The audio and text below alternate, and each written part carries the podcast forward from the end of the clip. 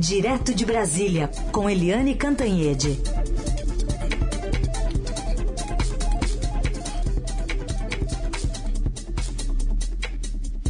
Oi, Eliane, bom dia.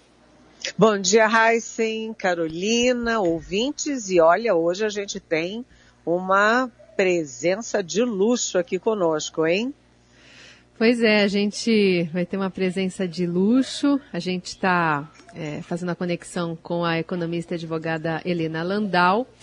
Mas enquanto isso, Eliane, eu queria dar até um panorama aqui para o nosso ouvinte do contexto dessa conversa que essa, esse estouro de teto de gastos, né, admitido pelo presidente Bolsonaro para pagar esse Auxílio Brasil de 400 reais, que está cobrando o seu preço na equipe econômica e, claro, no mercado financeiro. Não foi barato. A gente viu o Bruno Funchal, secretário de Tesouro, e mais três auxiliares da pasta desembarcando. É, o Ministério da Economia disse que essas demissões eram por motivos pessoais, mas a gente sabe que está tá longe de ser, né? O, o, a questão toda é a forma encontrada para se encontrar dinheiro para pagar o Auxílio Brasil, que não dá para dizer, é importante, mas, é, enfim, precisa ter dinheiro para ter um novo auxílio aí, né? Pois é, e teve uma quinta demissão, uma quinta baixa ontem no governo, numa área também econômica, porque o secretário de Petróleo do Ministério de Minas e Energia também pediu uh, pediu demissão. E as coisas se encaixam, né? O princípio é o mesmo. É que nem o pessoal da economia, o secretário de Tesouro, é, nem o secretário da Receita, enfim, nem o secretário de Petróleo aceitam o que o governo está fazendo. O governo está fazendo o seguinte: está estourando o teto de gastos. E quando você fala em estourar o teto de gastos, parece que é assim, ah, esses políticos são tão bonzinhos e estão cuidando aí do estourar o teto de gastos para proteger a população mais pobre e que está passando por momentos dramáticos agora nessa, nesse é, fim de pandemia. Mas não é bem assim. Quando você estoura o teto de gastos, a sociedade brasileira inteira paga. E quando a sociedade inteira paga, quem mais sofre é exatamente a base da pirâmide. Então, o governo usa um falso dilema.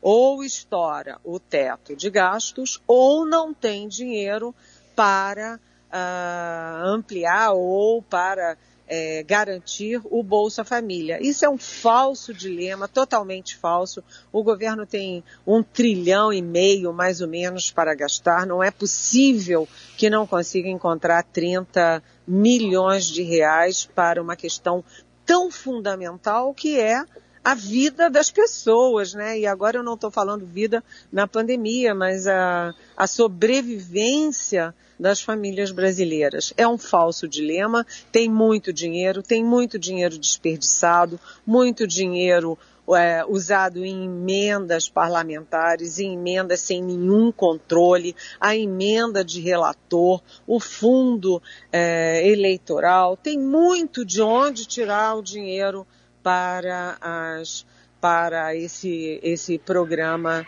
uh, o Bolsa Família ampliado. Então é um falso dilema e o governo tem o apoio, né? Tem, vem lá de cima do presidente Jair Bolsonaro, que só pensa numa coisa, na sua própria eleição. Isso remete muito a uma frase é, antológica do é, então governador Orestes Quercia, de São Paulo, que disse o seguinte: eu quebro o Banespa, que era o Banco Estadual de São Paulo, eu quebro o Banespa, mas elejo o Luiz. Um, o Fleury, é, Luiz Fleury. Antônio, Luiz Antônio Fleury Filho. E quebrou seja, mesmo, agora viu? E quebrou, quebrou mesmo. o Banespa e elegeu mesmo o Fleury. E agora o presidente Bolsonaro está dizendo: eu quebro o país, mas me reelejo e é uma questão dramática que deixa a situação do Paulo Guedes inviável dentro do governo, porque ele vem perdendo uh, auxiliares desde o início, né? Já perdeu o secretário de Tesouro, já perdeu o secretário de privatizações, já perdeu o secretário da Receita, agora continua perdendo as cabeças do ministério. Ele está ficando uma ilha dentro do próprio ministério, porque é impossível você ter responsabilidade profissional, responsabilidade intelectual, responsabilidade técnica e compromisso uh, com a nação fazendo essas coisas que, na verdade, vão desabar sobre o país, sobre a sociedade, sobre as empresas, sobre os empregos. Hum. Enfim, é um momento dramático do país, mas é também um momento dramático do presidente Bolsonaro, do governo e, particularmente, do ministro Paulo Guedes. Bom, vamos colocar então na conversa a nossa convidada, economista Helena Landau, também colunista do Estadão. Obrigada por estar aqui, Helena, como vai? Obrigada pelo convite de vocês sobrevivendo nesse, nessa semana caótica, completa, é, falta de rumo, falta de tudo, né? É, explica aqui pra gente, Helena, a Eliane estava dando um contexto aí da, desse, desse, cenário político. Ainda que o legislativo consiga elevar o teto, dando esse verniz de segurança jurídica aí para acomodar esses novos gastos em ano de eleição, quais as principais repercussões na economia com essas mudanças nas regras fiscais, além da debandada de secretários do, do ministro Paulo Guedes? Olha, eu acho que tem um equívoco que achar que o, o, o teto está ali só por uma. É vamos dizer assim, um sinal fiscal, tá? Porque se você começa a mudar tantas as regras para colocar as coisas dentro do teto, é porque você já está flexibilizando, né? O Brasil não, tem um monte de regras fiscais boas e não cumpre as que tem. É, as repercussões são essas que a gente vai ver. Uma perda total. É, se ainda tinha alguma credibilidade do Paulo Guedes, hoje em dia não tem nenhuma. Ele se percebe de uma vez por todas que ele tem uma agenda do presidente. Né? Ele não tem uma agenda econômica. Ele nunca implementou uma agenda econômica de verdade, um programa econômico que tivesse reformas, que ajudasse o país a crescer, a produtividade. É, e aí a gente vai continuar vendo esse cenário instável de juros, inflação, dólar. Eu acho que o próprio, muita gente do mercado não podia imaginar que eles fossem é, a repercussão fosse tão grande assim da reação da sociedade contra o fim do teto. A gente fala desse mercado como se ali tivesse um, um ser supremo que não liga para o social, que não é verdade, mas ele percebe que aquilo é um descontrole político. Essa é a primeira, primeira questão. O teto, para mim, ele tem uma importância muito mais de economia política. E a gente volta na questão política que é para fazer é, os, os, nossos parlamentares e o governo e os gestores da coisa pública fazer escolhas. Fazer escolhas. A Eliane é, listou uma série de gastos que poderiam ter sido evitados ou cortados de onde poderia sair o auxílio. O teto é feito para isso, para fazer escolha. É para tirar dinheiro do aumento dos militares, é para pensar no fundo eleitoral, para resolver o problema de orçamento, da, do orçamento paralelo. Quando você muda os critérios para subir o teto, para fingir que ainda tem teto, você não enfrentou a escolha da, a escolha, que é acabar com esses gastos que não tem nenhuma razão de ser e focar nos gastos que têm razão de ser, que são os gastos de transferência, de educação, de ciência e tecnologia. Esse, para mim, é o contexto político. Senão, não vamos fazer nada e vamos continuar com orçamentos paralelos e gastos desnecessários. Helena, teve a sua citação importante, né, de alguns aspectos aí do governo, gasto aí com aumento de militares, fundo eleitoral, vários outros aí. Bom, mas isso está feito, né? O que, o, na sua visão, o que, que daria para fazer agora, nesse momento, para criar uma fonte de recursos para o auxílio sem furar o teto? Olha, na realidade, é uma questão que está tá deslocada. Por que inventar o Auxílio Brasil quando você tem um programa de sucesso no país que é o Bolsa Família, em primeiro lugar. Por que não focar no Bolsa Família? Segundo lugar, ano passado já teve um auxílio emergencial, saíram bilhões e foi muito mal focalizado. Naquele momento, é, é houve assim, uma série de, de sugestões de estudiosos da área para exatamente reorganizar o programa de transferências no Brasil é, focalizando tanto é, no que seria o, a Bolsa Família e crianças e escola. O problema desse auxílio emergencial nesse momento não é achar o dinheiro. É, é um bom programa, ele foi debatido com as pessoas que entendem, ele, ele vai chegar é, no objetivo de inclusão nas escolas, de apoio a crianças de fato, Ele vai tirar pessoas da pobreza ou ele é simplesmente uma cena eleitoral? Entendeu? É por que 400, por que não 200, por que não 600, por que não um salário mínimo? Entendeu? Então, assim, não, ninguém sabe exatamente a efetividade desse auxílio Brasil. Eu acho que, nesse momento, eu, eu não ficaria procurando dinheiro no teto, eu voltaria atrás e daria, convidaria especialistas e ó, o que, que eu posso fazer para melhorar o Bolsa Família, para de fato começar uma política é, fortalecida de programa social. Problema é que esse não é o objetivo do presidente nem do João Roma. Esse é o objetivo deles é dizer, ó, eu fiz uma coisa melhor do que o PT, entendeu?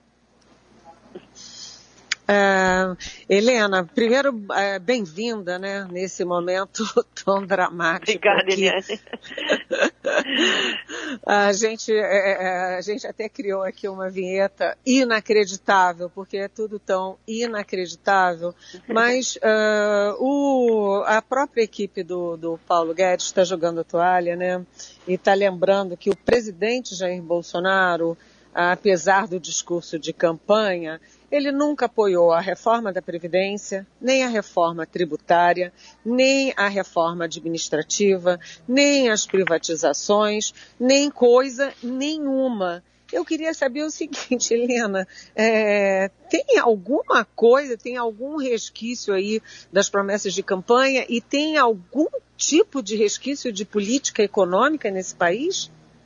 Olha, Helena, eu vou dizer uma coisa assim, todo mundo sabe das minhas críticas ao ministro Paulo Guedes. Né? Eu conheço ele há muitos anos e sabia que ele não tinha a menor habilidade é, política para fazer nenhuma reforma, é, de uma arrogância absurda. Então ele entrou, ao invés desse governo aproveitar as promessas de campanha, porque nunca um governo chegou com tanto apoio para fazer reforma quanto esse, e dar continuidade àquilo que o Temer é, naquele pouquíssimo tempo, com aquela excelente equipe econômica que tinha, desse continuidade. O Paulo Guedes não. O Paulo Guedes quis, igual o Bolsonaro quer fazer com o Auxílio Brasil e dizer que é dele, o Paulo Guedes diz assim, eu vou reinventar a roda. E perdeu muito tempo com isso. E aí perdeu, inclusive, o apoio do presidente para isso. Então, se você lembrar, a reforma da Previdência é, só saiu porque o Rodrigo Maia colocou, porque o Paulo Guedes atrasou com a ideia de capitalização. A reforma tributária estava praticamente pronta, o Paulo Guedes atrasou com a ideia do CPMF. Quando veio a reforma administrativa, ele não se posicionou com a questão do militar. Então, assim, essa coisa de dizer que tem um, um posto Ipiranga, como se o posto Ipiranga tivesse um poder de fazer tudo e o presidente que não quisesse, eu, eu não concordo, entendeu? Acho que desde o início eles estão todos nesse governo trabalhando pela reeleição, que eu não sei para que, que eles querem reeleição. Então não tem resquício. Eu acho que nesse momento, é, e nunca teve uma agenda, assim, teve uma lista de promessas, quase que uma coisa de palestrante. Não havia assim um programa econômico com começo, meio e fim. Eu acho que nesse momento tem que parar tudo. Eu costumo dizer para a velha guarda do jornalismo era parem as rotativas. parem as rotativas, porque tudo que se faz neste Congresso, principalmente na Câmara, é, sob comando de Arthur Lira, é mal feito, é ruim para a sociedade brasileira. Foi ruim a, a, a privatização da Eletrobras, tá, eles não conseguem nem a Câmara de Recursos Hídricos fazer uma coisa rápida e objetiva, é o orçamento paralelo, você vê que nessa fura-teto tem mais dinheiro para emenda, é melhor não fazer nada, é melhor não fazer nada, é, que é para reduzir os riscos. E deixar o cara que vem em 23, que eu espero que não seja o Bolsonaro, é reorganizar a casa. Agora, Helena, é, tem uma curiosidade aí política, porque é o seguinte, o Bolsonaro faz tudo isso, estoura teto, faz qualquer coisa, em nome da reeleição. Mas a cada vez que ele ataca a seriedade, é, a responsabilidade fiscal, a seriedade da, da macroeconomia, etc, etc, ele vai perdendo, minando os apoios dele próprio no mundo empresarial. A gente viu que o agronegócio, por exemplo, já fez manifesto cobrando mais responsabilidade na área ambiental, você já teve manifesto de banqueiros, de especialistas, você já teve do, é, manifesto de, do mundo é, é, do mundo produtivo e também dos próprios fundos internacionais. Ou seja, como é que você avalia é, esse desgaste político do Bolsonaro nesse ambiente, no tal do mercado, etc.? Aliane, isso é, isso é uma grande, grande pergunta. Assim. Você pode entrar por um lado da, da psicanálise e dizer, olha, eu já entrei nesse, nesse buraco, não vou sair. É, não posso deixar de ir até o fim. Toda vez que o Bolsonaro quer fingir que é paz e amor, não dura mais de 15 minutos, é da personalidade dele. Eu, eu, eu, eu, me pergunto, as pessoas, assim, tem uma, há mais de um ano que tem eh, jornalistas que me perguntam se dessa vez o Paulo Guedes vai pedir demissão, né? Como se fosse indignado é, com o Bolsonaro. Eu digo ele nunca vai pedir demissão, ele só vai pedir demissão quando o Bolsonaro não precisar mais dele, tá? E tanto que hoje ele já diz que se ele sair vai piorar. Então, eu não sei, eu acho que pode. É, é se você perguntar, se querer ter uma inteligência política do Bolsonaro, eu não sou especialista, mas olha só, se você olhar o que ele gastou é, com previdência de militar vis-à-vis o que ele precisa de auxílio emergencial, o Auxílio Brasil, e o quanto ele atinge em cada um deles, é uma burrice privilegiar um grupo tão pequeno quanto os militares, quando ele podia ter usado o dinheiro é, para fazer o populismo que ele quer. Mas eu acho que ele tem esse viés, eu não, não descarto a ideia de que, que, ele continua com a ideia de que vai vencer na marra, no golpe. Por isso que eu acho que é muito importante que ele não chegue nem no segundo turno. A gente tem que se preparar para tirar o Bolsonaro do segundo turno, para que não haja nenhum risco à democracia. Mas o, o apoio dele entre os empresários, entre tá, o mercado, está esgarçando? Há muito tempo, há muito tempo há muito tempo. Primeiro, nem todo o mercado apoiou o Bolsonaro desde o início, né? Muita gente votou no Haddad, votou nulo, fez uma coisa. Então, tem essa... Mas as pessoas acreditavam no Paulo Guedes. Eu não sei porquê, mas tinham essa, essa coisa do Paulo Guedes e, e o Bolsonaro representava na cabeça das pessoas aquele cara que quer combater corrupção, quer trazer um nível de ordem para o Brasil, que, óbvio, só bastava olhar o passado dele. Mas foi aos, foi aos poucos, foi esgarçando, esgarçando. Começou em 2019 já, né, com o PIB muito abaixo do, do que poderia ter sido, com o adiamento da reforma tributária. Aí teve a, a pandemia. Aí, aí as pessoas, olha, e os ataques à democracia, olha, não existe um país sem democracia. Então foram. Então eu hoje eu não entendo, de, você entende melhor que eu, acompanha as pesquisas mas acho que ele está concentrado naquele reduto de fanáticos, né? De fanáticos, né? Do cara que é feito uma seita, não sabe nem por que não usa máscara, entendeu? É dizer, se o Bolsonaro não usa máscara, também não uso, entendeu? Então, é um grupo cada vez menor. Eu acho que os empresários hoje estão todos esperando e se mobilizando em nome, na esperança de um terceiro nome. Né? E vai ter um apoio muito forte a esse terceiro nome. Helena, hoje a coluna do Estadão traz uma fala, sua uma avaliação né, do, do, do desembarque, tanto dos, dos, nomes ali em volta do, do, ministro Paulo Guedes, quanto dessa questão do teto de gastos. Você fala da, da de como é, é, é essa regra né, foi é, mal vista pelos petistas, mas quebrada justamente por um liberal, né? É, impressionante isso, né? Porque no final das contas acabou sendo o próprio Paulo Guedes que, que furou o teto. E, e, além dessa explicação política e dessa, desse comentário, eu queria que você falasse um pouquinho sobre essa, essa tentativa, esse, esse mecanismo que ele acionou, querendo antecipar uma revisão né, de, dessa lei que era lá prevista para 2026 para agora, para tentar acomodar também o, o Auxílio Brasil. Olha, eu acho que quando a gente vê assim tinha uma pressão enorme contra o, a PEC do, do, teto, que sempre foi chamada pela esquerda de PEC da morte, que era uma falta de entendimento do que, que servia a PEC. Tá? É, mesmo porque a PEC não impedia é, gastos de saúde, educação e coisas desse tipo. Tá? A PEC, quando ela veio, ela veio exatamente para mostrar olha, se vocês querem aumentar, a sociedade brasileira quer aumentar orçamentos e despesas é, discricionárias, a gente precisa cortar despesas obrigatórias. Tá? E, a, e foi uma maneira, foi por isso que a reforma da Previdência, por exemplo, passou. Ou que a gente consiga falar de reforma administrativa. Mas se você pensar, existe uma convergência enorme na pauta populista, quer dizer, existe um apoio muito grande, tanto da esquerda quanto o populismo do Bolsonaro e Centrão em destruir qualquer limite de gastos. Né? Eles, eh, isso tem uma convergência. Tá? Então, não me surpreende que tenha havido. Que, o que as, as pessoas já estavam dando, assim, o pessoal analista, o tempo todo, dando que em algum momento essa regra do teto ia ter que ser revista, mas não agora. Não agora. Eu acho absurdo que o, que o ministro faça, faça, uma coisa dessa. Em vez dele enfrentar o Congresso Nacional e, o, e o, os ministros da sua área, ele fica tentando acomodar o desejo do populista do presidente, entendeu? Então, eu, eu, eu costumo dizer que ninguém está nesse governo por acaso, ainda mais um governo desse nível, Bolsonaro. Então, Paulo Guedes quer mesmo agradar o Bolsonaro, entendeu? Ele acha que ele tem uma contribuição para ainda, ainda não provou o quanto ele é bom. A, a equipe econômica, é, então, assim, resumindo, não dá para antecipar regra nenhuma, tem que cortar o dinheiro de onde é possível cortar para manter o teto. Pronto. É, agora, o dano sobre confiança, é, credibilidade na política fiscal, isso foi feito, né? Porque todo mundo agora vai esperar em algum momento que na próxima, se, se segurar o teto agora, vai furar na próxima. Tá? Tanto que o juros futuro é, subiu é, completamente.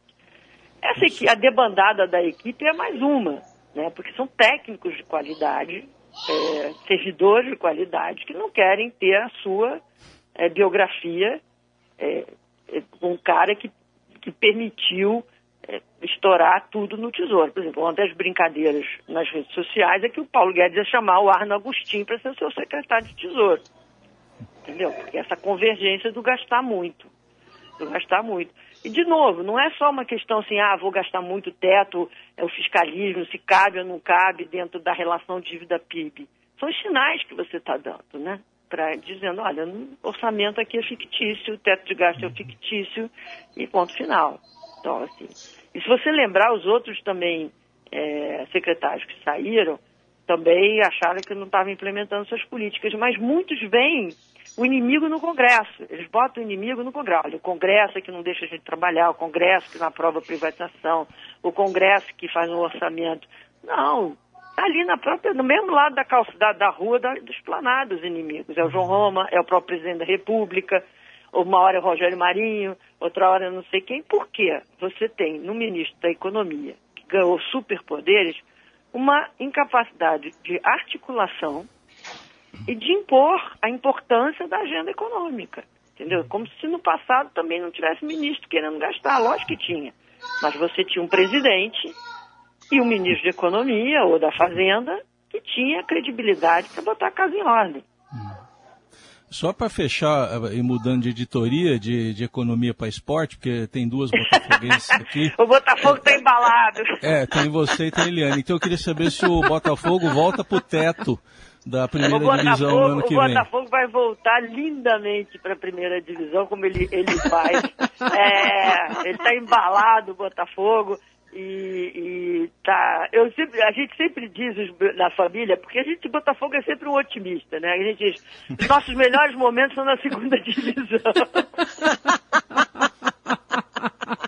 A gente Botafogo, é muito feliz. Botafogo, exatamente, a gente é muito Botafogo. feliz na segunda divisão. Quando no início desse campeonato, quando o Botafogo estava indo mal, eu tinha um amigo que falou assim, mas a gente nem na segunda divisão o Botafogo me deixa ser feliz.